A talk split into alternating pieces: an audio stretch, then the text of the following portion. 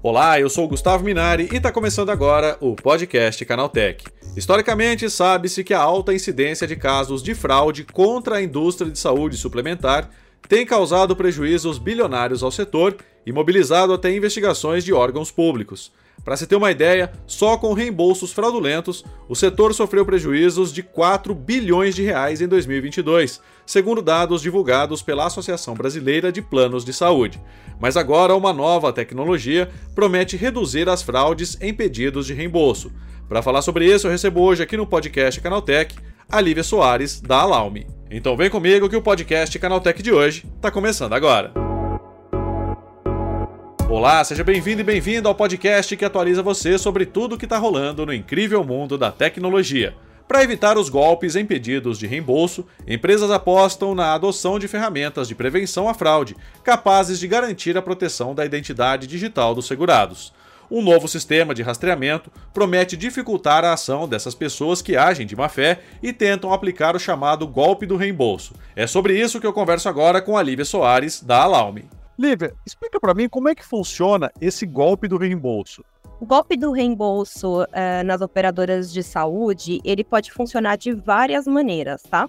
Então, o primeiro grande golpe que a gente costuma dizer é a adulteração do recibo, que o usuário, né, o beneficiário, ele pode realizar essa adulteração ou até mesmo a própria clínica que está atendendo o beneficiário. Outro tipo de, de golpe que a gente tem no reembolso é o reembolso assistido. O reembolso assistido é quando você está no médico e ele pede só seu login e senha e ele que efetua todo o processo por você e você fica sem entender se aquela informação que está sendo inserida no sistema é de fato a que ocorreu, o atendimento que ocorreu ou não. Tem também o reembolso sem desembolso. Esse é aquele que o médico fala: não, não me paga, toma um recibo, faz o seu reembolso e depois você me dá o dinheiro que te reembolsaram.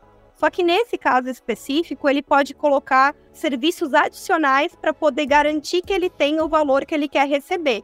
Ah. Então, o usuário vai lá e fala: ah, beleza, então eu só te pago a hora que eu receber, ok, legal. E também tem a solicitação de reembolso de falsos procedimentos, que aí a gente já viu também, inclusive saiu uma notícia algumas semanas atrás, de pedidos médicos, né? Foi um caso de fisioterapeuta, inclusive, tiveram várias sessões no único dia, enfim, vai, vai liberando o pedido para o beneficiário solicitar esse reembolso. Agora, Lívia, essa prática acaba encarecendo os seguros, né? Com certeza, com certeza. É sinistro, né? A análise de, de risco e isso faz com que aumente, principalmente dependendo do perfil que esse golpe é aplicado, né? Se são mais homens, mais mulheres, e alguém sempre vai pagar a conta, né? Como isso tem criado grandes prejuízos para, para as operadoras de saúde, essa conta é levada em consideração, mas eu acredito que agora as instituições, a Brange, por exemplo, que é a Associação Brasileira de Plano de Saúde, está bem por dentro e agindo aí com a polícia para poder evitar a situação e acabar não caindo na gente, né? A gente que paga os nossos convênios médicos de forma é, legítima, não ter que pagar essa conta toda.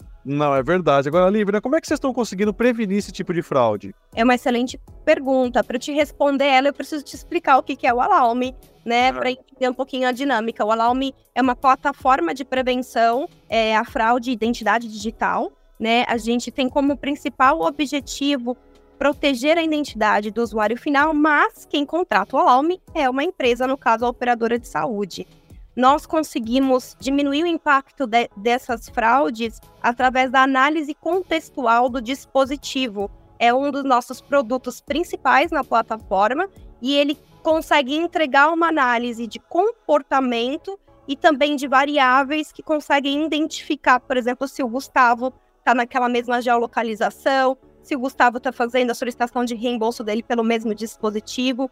Para você ter uma ideia, o principal é, análise que a gente vê nesse mercado é o de compa compartilhamento de dispositivo. É comum, talvez, a gente ver que o Gustavo e a família dele utilizem um único dispositivo para essa solicitação de reembolso. Então, tem o Gustavo mais três pessoas da família.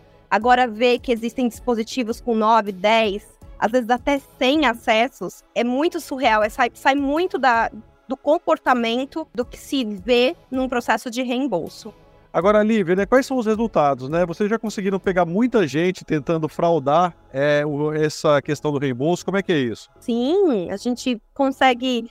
A gente tem um case dentro de casa e nós conseguimos evitar aí um prejuízo de 4,8 milhões. Fizemos uma análise, uma análise de janeiro a agosto de mais de 3 milhões de transações e a gente identificou dessas 3 milhões de, de transações, algumas delas com essa análise suspeita de, com, de comportamento e de acionamento de regras específicas para o caso de uso reembolso. E a gente teve 96% dessas transações, a gente aprovou, porque também pensamos no bom usuário. Então, o que, que nós queremos no final?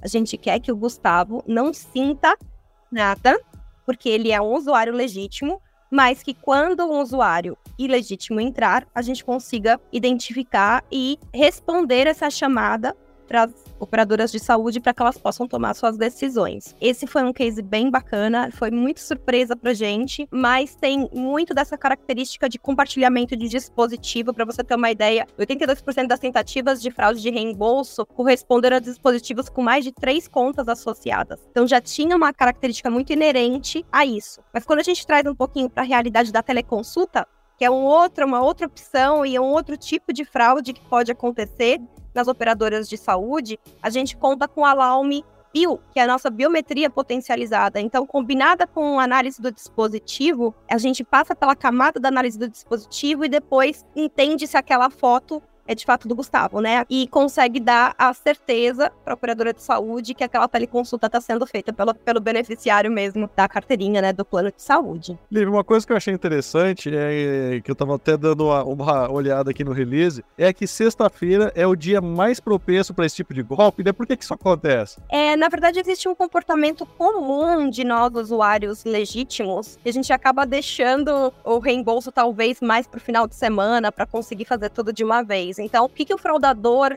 tem reparado? Ele tem reparado que ele precisa seguir a mesma dinâmica de um usuário legítimo. Então, se tem uma concentração maior de solicitação de reembolso comum dos usuários legítimos na sexta-feira, ele também vai fazer as fraudes nessa mesma sexta-feira. É bem distribuído, na verdade, tem uma concentração na sexta, mas ela acontece basicamente no período da manhã e da tarde, o que faz com que a gente esteja durante o dia mesmo e a operadora de saúde nem entendam isso como uma fraude efetiva. Então, não tem mais aquele negócio de fazer a noite de madrugada, tentar burlar algum sistema. Eles realmente reproduzem o comportamento do usuário legítimo.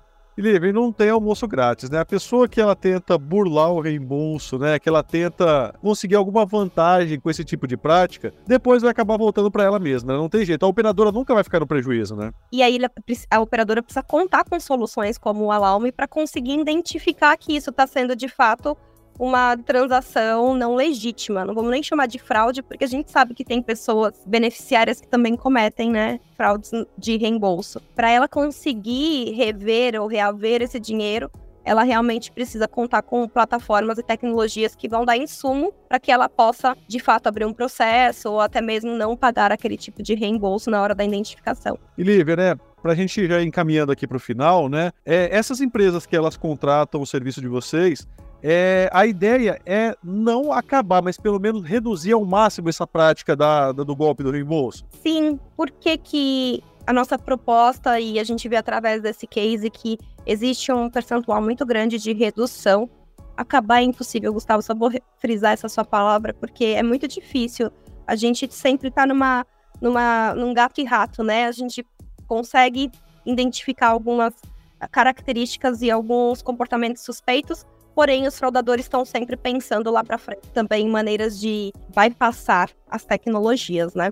Mas quando a gente pensa é, na maneira como a gente ajuda essas empresas e elas podem, de alguma maneira, é, se beneficiar com, com a análise é, do Alarme, a gente pensa muito quantos dispositivos a gente tem associado que a gente alguma vez já analisou dentro da nossa base, que eu consigo criar um efeito rede. Imagina que efeito rede pra gente, Gustavo, é como se todas as operadoras de saúde tivessem de fato trocando figurinha diariamente e dizer, olha, aquele beneficiário ou aquele acesso é de fato um acesso, um acesso crítico ou suspeito. Então a gente hoje dentro do Alarme tem uma base que pode garantir de mais de 150 milhões de dispositivos que pode garantir para essas empresas uma segurança maior para diminuir esse percentual de fraude que tem tido nos últimos anos, principalmente com o crescimento da pandemia, né? Todo mundo virou muito o índice de fraude em qualquer segmento explodiu. e nas operadoras de saúde não foi diferente. Então, esse efeito rede ajuda elas identificarem e diminuírem também esse impacto é, na solicitação dos reembolsos. Lívia, é isso. Obrigado pela tua participação. Bom dia para você, hein? Eu que agradeço. Muito obrigada. Tá aí, essa foi a Lívia Soares falando sobre como a tecnologia pode ajudar a reduzir as fraudes em pedidos de reembolso. Agora se liga no que rolou de mais importante nesse universo da tecnologia no quadro Aconteceu Também.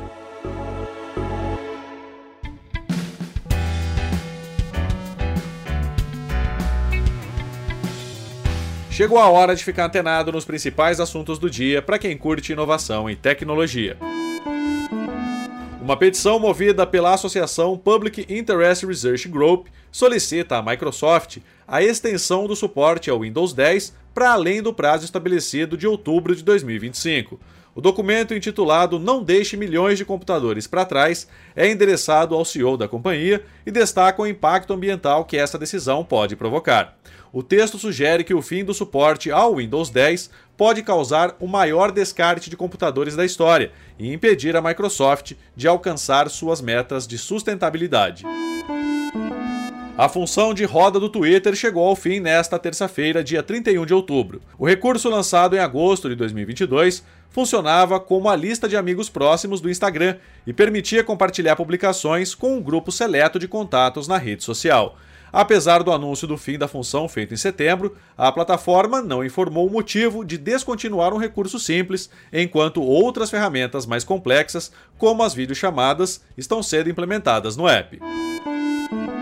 Por meio de uma publicação oficial no site do governo brasileiro, a Anatel informou que seu conselho diretor decidiu aplicar uma multa para uma pessoa física por venda de aparelhos não licenciados de TV, popularmente conhecidos como GatoNet. No total, a multa foi de quase 8 mil reais pela oferta de receptores clandestinos de sinal de TV, versões modificadas das famosas TV Boxes que acessam diretamente o sinal das operadoras de forma clandestina. Anteriormente, apenas penalidades a pessoas jurídicas tinham sido aplicadas por esse motivo. A Apple pode apresentar a linha iPhone 16 Pro de 2024 com ainda mais recursos avançados em sua câmera zoom, oferecendo uma protuberância menor que a da geração atual e ao mesmo tempo em que melhora a qualidade de imagem com detalhes mais nítidos. Uma reportagem do Economic Daily News revela que os próximos iPhone 16 Pro e iPhone 16 Pro Max podem receber um novo módulo telefoto com lente de vidro moldado para reduzir a espessura e o peso do conjunto de câmeras, oferecendo ainda mais nitidez de imagem em fotos e vídeos. O WhatsApp desenvolve uma opção para configurar um perfil alternativo do mensageiro, no qual seria possível apresentar outra foto e outro nome de usuário para pessoas determinadas. O recurso oferece uma camada extra de segurança e privacidade para aqueles que desejam manter o perfil principal mais restrito. Se chegar ao grande público, esse modo de exibição poderá ser definido dentro das configurações da conta, com um novo campo para adicionar um perfil secundário. No momento, a função está em fase de desenvolvimento e não há uma previsão sobre o seu lançamento para os usuários. Tá aí, com essas notícias, o nosso podcast Canaltech de hoje está chegando ao fim. Lembre-se de seguir a gente e deixar uma avaliação no seu aplicativo de podcast preferido. É sempre bom lembrar que os dias de publicação do programa são de terça a sábado, com um episódio novo às 7 da manhã, para acompanhar o seu café. Lembrando que aos domingos tem também o Vale Play, o podcast de entretenimento do Canaltech. Esse episódio foi roteirizado e apresentado por mim, Gustavo Minari, e a edição foi da Julie Cruz. O programa também contou com reportagens de Guilherme Haas, Vitor Carvalho e Vinícius Mosquen. A revisão de áudio é do Ivo Meneghel Jr., com trilha sonora de Guilherme Zomer. E a capa desse programa foi feita pelo Eric Teixeira. Agora nosso podcast vai ficando por aqui. A gente volta amanhã com mais notícias do universo da tecnologia para você começar bem o seu dia. Até lá, tchau, tchau.